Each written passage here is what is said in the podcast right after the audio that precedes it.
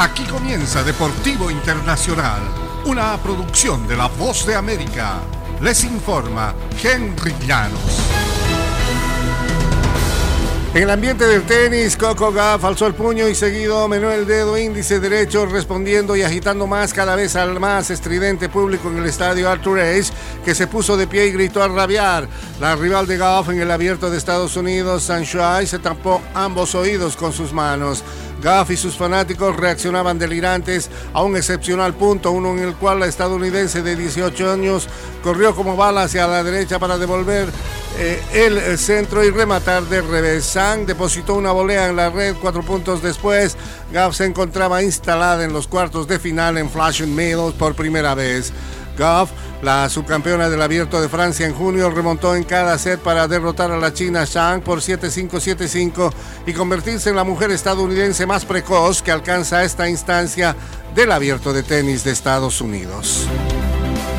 En el mundo de la Fórmula 1, Max Verstappen, líder del campeonato, dominó la arrancada después de la salida del safety car para enfilarse a un triunfo el domingo en el Gran Premio de Holanda frente a 100.000 aficionados y llegar a cuatro victorias consecutivas por primera vez en su carrera en la máxima categoría.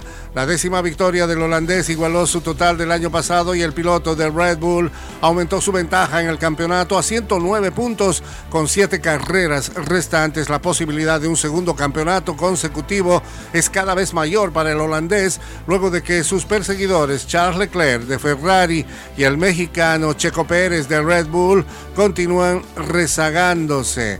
Un resultado fabuloso, muchachos, le dijo Verstappen a su equipo antes de dirigirse a sus aficionados para declarar que estaba orgulloso de ser holandés. Y la selección de básquetbol de Estados Unidos necesitaba un triunfo el domingo en el torneo America Cup de la FIBA y se enfilaba a lograrlo hasta que llovió. El partido de los estadounidenses ante Venezuela se pospuso al medio tiempo con Estados Unidos ganando 48-21.